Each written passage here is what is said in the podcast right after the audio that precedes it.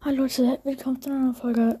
Und ähm, ja, der Gewinner von der WM ist Fortnite. Und zwar ganz klar gewonnen. Nur zwei hatten für Bros. gestimmt, was mich irgendwie überrascht hat. Ähm, aber ja, Fortnite hat gewonnen. Und ja, das war's eigentlich mit der kurzen Folge. Ich werde jetzt auch wieder andere Formate machen. Ich habe noch einen dritten Teil von der WM. Den werde ich aber für später mal ähm, weglegen, weil nur die ganze Zeit WM ist ja auch irgendwie langweilig. Und jetzt mache ich ja ähm, auch gleich wieder anderen Content. Und ja, das war eine kurze Folge. Bis zum nächsten Mal. Ciao.